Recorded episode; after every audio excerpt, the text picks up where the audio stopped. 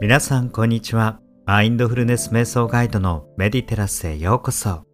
今日もこれから本要約カフェを始めていきます。今日ご紹介する本はフロー長寿の食事術です。オートファジーで細胞から若返るというお二人の専門家による著書です。若返りのためのオートファジー研究の最前線の方々が送る健康な体づくりの決定版です。ぜひ最後までご視聴ください。またこのチャンネルではクオリティオブライフやウェルビーイング向上のヒント、海外でも流行している誘導瞑想やアファメーションをいち早く配信しています。チャンネルフォローがまだの方はよろしければ今のうちにフォローをお願いします。また、スペシャルメンバーシップにご登録いただくと、毎週メンバー限定動画をご視聴いただけます。さて今日私はザクロスドリンクを飲みながらお送りしております。今日は健康のための本要約ということで、ザクロのお酢で作ったドリンクです。最近このお酢にはペリエが一番合うと発見しまして、ザクロスのペリエ割りを飲んでいます。皆さんもぜひお気に入りのカフェで本を読むような気分でお聞きくだされば幸いです。さて今日ご紹介する本、フロー長寿の食事術。これを読んでの感想はすぐに実践しようと思いました。本書の紹介には最新の生命科学×栄養学、人生100年時代の体と食の教養と書かれています。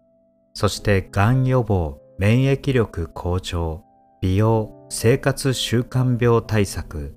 認知症予防、こうしたことに効果があると言われています。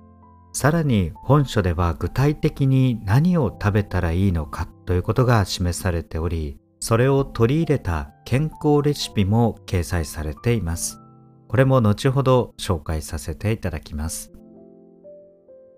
それでは本書のポイントの要約とプラスアルファの解説をしていきます。この構成はまずはじめにオートファジーとは何か、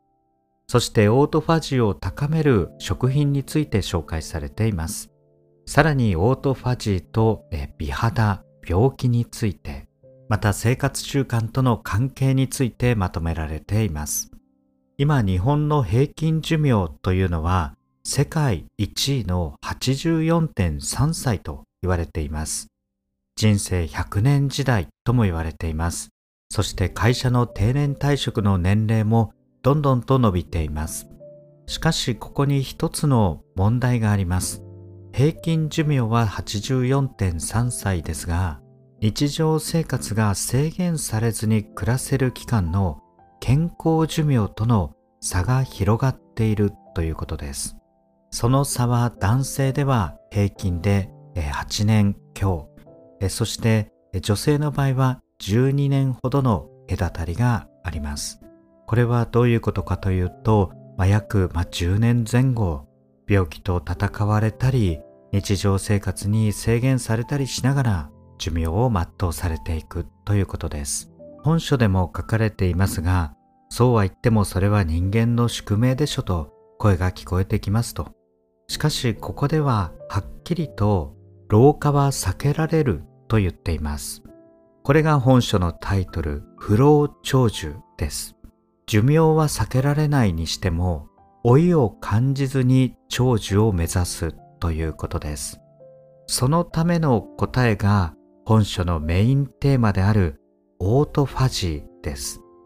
オートファジー、最近よく聞きます。オートファジーとは細胞が飢餓状態の時に細胞内の物質を分解して栄養分に変えて生き延びる仕組みということです。つまり自分の中から栄養を抽出して生き延びていくということで、ダイエットと関連してこの役割が、ま、よく言われています。さらにもう少し専門用語を加えてお伝えしますと、細胞内の新陳代謝、つまりリフレッシュを行ったり、細胞内に侵入してきた病原体や認知症の原因になるタンパク質の塊、壊れたミトコンドリアなどの有害物を狙い撃ちして分解したりする。そのような役割があります。これだけ聞くと何のことかよくわからなかったりすると思います。つまり病気との関係でどのような効果があるかというと、がんやアルツハイマー病、パーキンソン病、脂肪肝や心不全などがオートファジーの機能を活性化させることで防げると言われています。なので健康の維持のためにとても大切な機能です。それではさらに詳しくオートファジーについて見ていきたいと思います。このオートファジーが注目されるようになったのは、まあ、空腹こそ最強の薬ということで、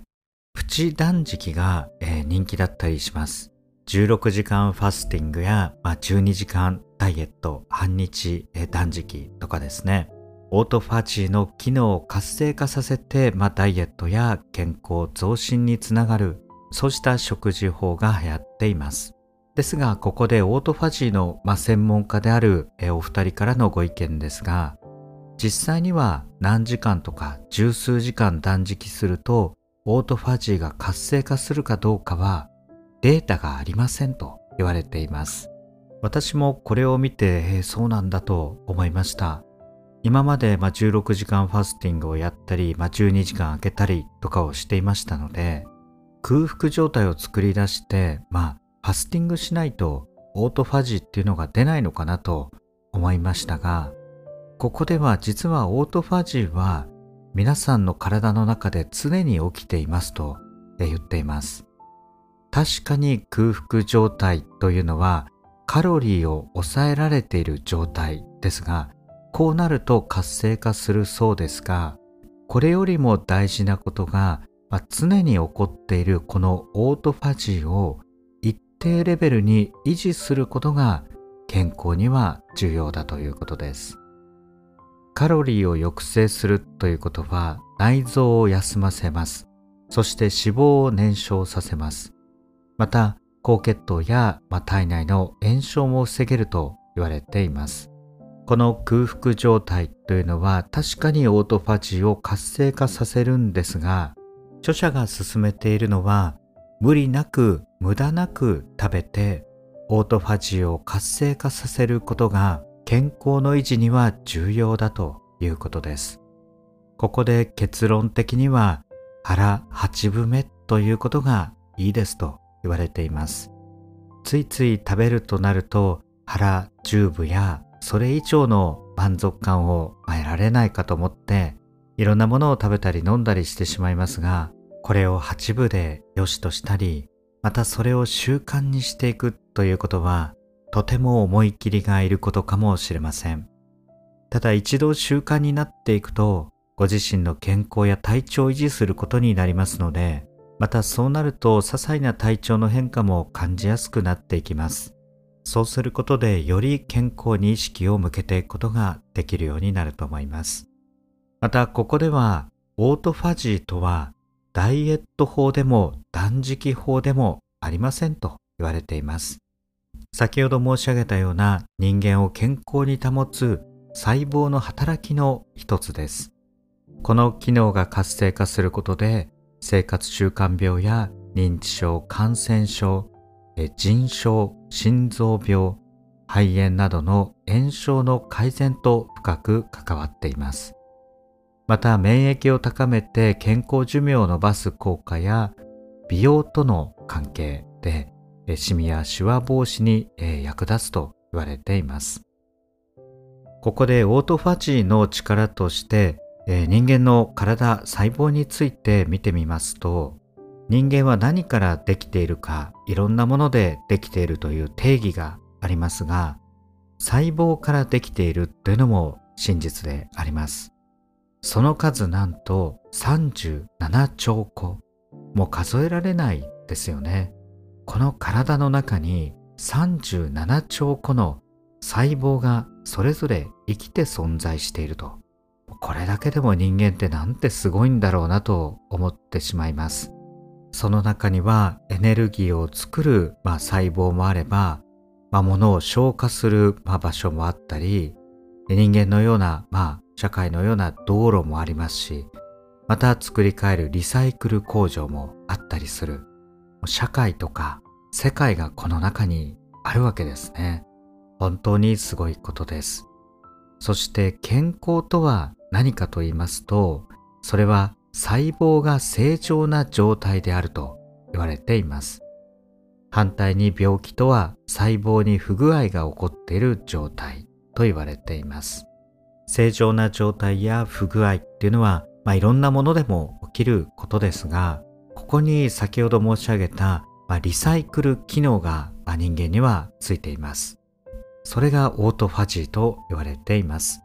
それは細胞の中の物質を回収して分解してリサイクルするシステムであるということです。そんなすごいオートファジーという機能ですが、ここには日本人が大きく関わっています。1993年に生物学者の大隅義則先生がオートファジーに関する遺伝子を発見しました。そして大隅先生はこの発見で2016年にノーベル賞を受賞されています。その後、本書の著者でもある、吉森先生が様々な裏付けをしたことによって爆発的に研究する人が増えて広がったと言われています。このオートファジーの機能をまとめますと、一つ目は空腹の時に自らを分解して栄養分に変える働きです。オートファジーというのは実はギリシャ語です。オートは自分で、ファジーは食べるという意味で、これが訳されて自食作用とも言われています。自分を分解して、まあ、食べてるようなイメージですので、こういう名前が付けられています。そして二つ目の機能は、細胞内の新陳代謝をする機能です。先ほどの37兆個の細胞を毎日少しずつ物質を分解して入れ替えているのがオートファジーの機能です。そして3つ目は細胞内の敵を狙い撃ちして取り除く働きがあります。この場合敵というのは病原体であったり認知症の原因になるタンパク質の塊であったり毒性のものが守れている器官であったりいろいろです。この病原体も何に効果があるのか研究されているそうで、例えばサルモネラ菌や溶連菌には分解することはすでに分かっていると。さらにヘルペスやインフルエンザウイルスにも対抗するということです。また、アルツハイマー病やパーキンソン病など、まあ、神経変性疾患と呼ばれる病気は脳の細胞の中にタンパク質の塊が溜まって細胞が死ぬことで引き起こされると書かれています。なのでオートファジーはそのような塊も掃除してくれるので予防につながると言われていて研究が進んでいます。そんな大事なオートファジーですが、えー、実は加齢に伴って、まあ、年齢が、えー、加わるにつれて働きが鈍くなると言われています。しかも少しずつ働かなくなるのではなくて、急激にガクッと下がるそうです。そのままにしていくと下がっていくんですが、まあ安心してください。オートファジーは一度下がっても高められると書いてあります。そしてオートファジーを維持できれば、高齢になっても元気でいられる、まあ、可能性が格段に高くなるということです。本書のタイトルは不老長寿の食事術ですので、何を食べたらいいのかっていうことが具体的に書かれています。ここでオートファジーを活性化する成分が含まれているものについてご紹介いたします。まず一つ目はスペルミジンという成分です。まあ、これが一番有名です。これは納豆や熟成したチーズ、豆腐、椎茸、醤油、味噌などに豊富に含まれています。最近の研究ではエスペルミジンが高齢者のがんに対する免疫を回復させたという論文も発表されています。続いての成分はウロリチンというものです。これはザクロやベリーくるみナッツなどに含まれています。ですので今日はザクロ酢ドリンクを飲んでおります。これは動物実験の研究ですが、ウロリチンの働きで、えー、寿命が1.2倍長くなったという研究も報告されています。さらには赤ワインやブドウに含まれるポリフェノールの、まあ、一種としてレスベラトロールという成分もオートファジーの活性化を促していきます。なので赤ワインもいいということですね。他にもアスタキサンチンやカテキンも大事だと言われています。アスタキサンチンはカニやエビに豊富に含まれていて、カテキンはこれはご存知かもしれませんが、緑茶とか抹茶に含まれています。まあ、これらの有効な成分を含んだ食べ物をご紹介しましたが、一方でオートファジーを妨げる、妨害する食べ物の成分もあります。それがここでは一つ脂質を紹介されています。要は脂っこい食事です。ここでは食事の例としてオートファジーを活性化するためには唐揚げやラーメンを食べ過ぎず納豆や熟成チーズ、キノコ類を食べて赤ワインを飲むと良いとなると書かれています。こう聞くと唐揚げが好きな方、ラーメンが好きな方、残念だなって思われるかもしれません。私もその一人です。これから頑張ってオートファジー食に切り替えていきたいと思いました。さて本書でも、まあ、こうした食事や、ま成分を含む食べ物を紹介されてはいるんですが、毎日納豆ばかり食べられないよ、飽きますよという方向けに食事の仕方も教えていただいています。その一つ目が偏らない食事です。先ほど納豆、マチーズ、赤ワイン、キノコ類と申し上げましたけれども、毎日これだったらやっぱり飽きますよね。なので唐揚げやラーメンが欲しくなる。この高脂肪食はなるべく控えるとしても体に良い、ま、食品だけを食べても偏ってしまって結局バランスを崩してしまうということです。オートファジーの機能が高まってもそもそも栄養不足で体調を崩してしまうこともあります。野菜が体にいいと言われても野菜だけたっぷりとにかく食べればいいかというとそうでもありません。やはりバランスよく規則正しく、えー、食事をしていくことが大切であると言われています。そのためにここでは朝、昼、晩にしっかり食べるということを言われています。この理由としては朝を抜いていきなりお昼ご飯を食べると血糖値が急に上昇したりしていわゆる血糖値スパイクというものですね。これが繰り返されると血管を攻撃するので血管にダメージを与えて動脈硬化を引き起こしやすくなるということです。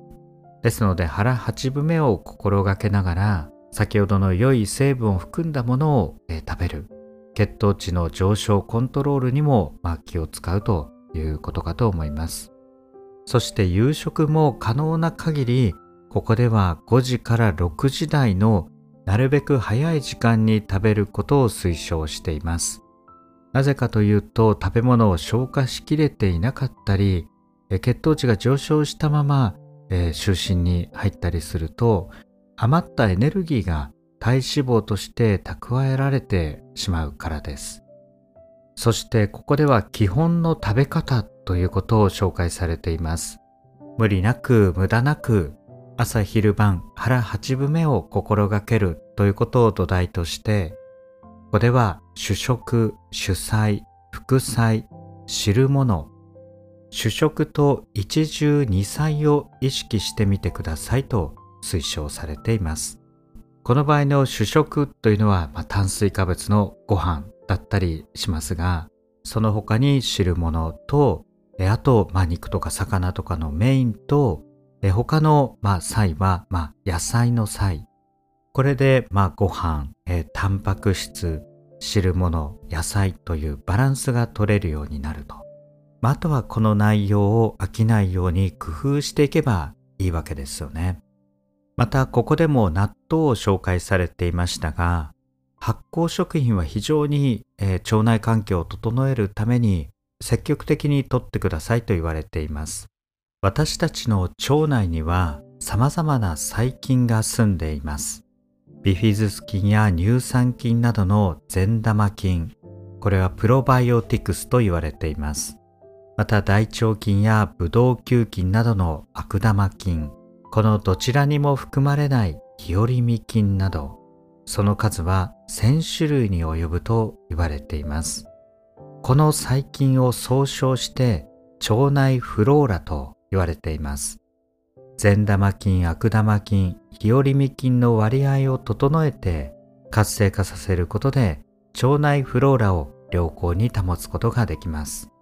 その際、善玉菌であるプロバイオティクスを活性化させるプレバイオティクスというのも重要です。これは食物繊維やオリゴ糖などがその効果があると言われています。大豆や豆乳、味噌などの大豆製品、またごぼうや玉ねぎなどに含まれるフラクトオリゴ糖これらもバランスよくとってプロバイオティクスとプレバイオティクスを両方効果的に取り入れることで腸内環境を整えることができます。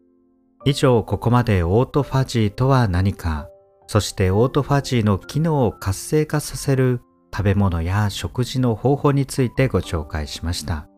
ここからはオートファジーに役立つ食品として先ほどご紹介した納豆、味噌、醤油、チーズ、椎茸、サーモン、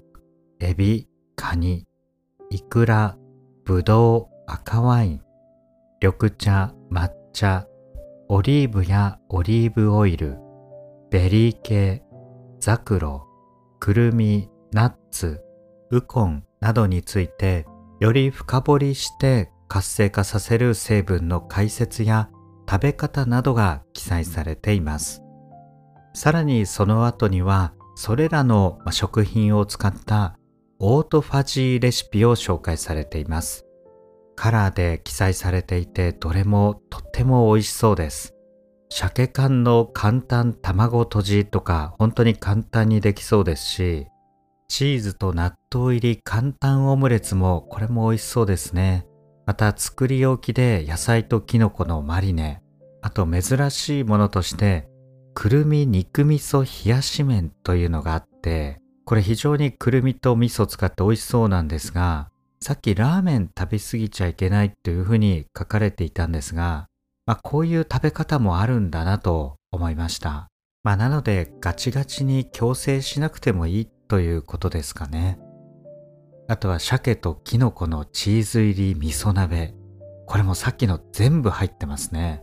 鮭とチーズと味噌って合いますし、キノコも合うので、これは絶対美味しいですよね。しかも全部低カロリーで、この鍋なんかは266キロカロリー。あと次のエビとブロッコリー、椎茸の炒め物なんかは156キロカロリー。これ本書の表紙になってる料理です。これは赤ワインも進みますよね。はい。ということで、まあ、聞いてるとだんだんお腹が空いてきたかもしれません。ぜひ今度オートファジーレシピをいただいてみてください。さて、少し続きに入っていきたいと思います。本書ではあと美容についてと生活習慣について書かれています。実はオートファジーと美容はとても関係性が強いと言われています。ここで人は見た目が9割という本を紹介されておりますが、健康な人は見た目が若い人が多いと言われています。まあ体に出たり、まあ顔に出たり、肌に出たり、やっぱりしますよね。ですが、このオートファジーを活性化させることで、シミやシワがなくなり、肌がプルンプルンになる可能性があるそうです。このプルンプルンは言い過ぎではないと言っています。その外見の変化は細胞の機能の低下と言われています。なのでアンチエイジングは細胞から細胞レベルで変わっていくということです。またオートファジーは美白などに具体的な効果があることが分かっています。肌の色というのは色素のメラニンが細胞の中に蓄積されることで黒くなるそうです。オートファジーはこのメラニンを分解する役割を担っています。この肌の色の違いっていうのはよく民族の違いなどにも言われたりすることですが、これも実はオートファジーの違いも分かっていると言われています。えコケイジョンの白人と、えー、我々エイジャンの、えー、黄色人種ですね。あとアフリカンがいますね。このオートファジーの、えー、違いを調べたところ、なんとこの肌の色の白い順にオートファジーが活発化していることが分かったと言われています。肌の色の違い、これオートファジーの違いだったんですね。メラニンをどれだけ分解できるのかという違い。まあ、これで人種差別とかあったら嫌ですよね。それは細胞の働きの違いですよとか、そういう時代が来てるということでしょうか。やはり肌の色の違いや、まあ、民族も当然ですけれども人間の価値には全く関係ないものであると思います。さてこのオートファジーと、まあ、美容効果っていうのは非常に関係があるということをお伝えしてきました。ここと関連しまして本書のタイトルでもある不老長寿の食事術。ここでも繰り返しになりますが老いは避けられると言っています。そもそも老いとは何かと言われたら、体力が衰える、顔がシワになる、走れなくなる、病気になりやすくなる、いろんなイメージがあります。本書でも全て正解ですと言っています。しかしこの30年で生き物の老化は必然という常識が大きく塗り替えられてきていると言っています。これが老いは避けられるという認識が多くの研究者の間で広まっている、まあ、理由になっています。というのも、まあ、この、生物界では老化しない生き物も存在するそうです。例えばネズミの一種である裸デバネズミというネズミやアホウドリは生きている間ほぼ完璧な健康を維持してそして定められた、まあ、時が来るといきなり、まあ、死に至るそうです。またインドのアルダブラゾウガメもその死に至った時は、えー、若い亀と何にも変わらずにですね突然死に至ってなんと250歳だったと言われています。それらの生き物と、ま、同じように考えるわけにはいけないかもしれませんがいずれにしても若く元気なままであるように生命科学の力で老いをなくしていけるその鍵がオートファジーだということです。つまりそこには健康寿命も伸び、そもそもの寿命も伸びる秘訣があるということです。非常に楽しみですね。そして最後にこのオートファジーを活性化させる生活習慣についてもまとめられています。そこでまずはじめに言われているのが睡眠の大切さです。オートファジーを活性化するには、食事はもちろんのこと、運動や睡眠などの生活習慣の改善が欠かせません。そこで最近注目されているのがこの睡眠についてです。睡眠は脳の休息だと思われがちですが、まあ、それだけではなく寝ている間も脳はすごく活動しています。この研究ではまだ何をしているかはよくわかっていませんが、起きている間と違う活動をしていることは分かっているということです。この睡眠をしっかりととっていくことで、オートファジーを活性化させることができます。また先ほど申し上げた運動も大事です。オートファジーにはウォーキングなどの有酸素運動が有効とのことです。これまでの様々な食事や睡眠、運動をまとめてオートファジーをどのように暮らしに取り入れるのかということですが、まず食事については、1日3食、腹8分目、そして寝る間際は食べないということ。また、高脂肪食は食べないということです。さらに体内時計のリズムを一定に保ち、睡眠をしっかりとること。また運動、中でも有酸素運動を心がけること。これらを取り入れることでオートファジーが活性化していきます。以上、今日は本要約カフェフロー長寿の食事術についてご紹介しました。ぜひ本書を参考にしながら、いつまでも健康で若々しく大切な人生を送っていきましょう。本書ではまだご紹介しきれていなかった大切な部分がたくさん書かれています。興味のある方はぜひご一読をお勧めいたします。また本書で勧められている有効な成分が入った食べ物について私がこれまで実践してきたものもありました。よろしければ概要欄にリンクを貼っておきますので興味のある方はご覧ください。以上ご参考になれば幸いです。最後までご視聴ありがとうございました。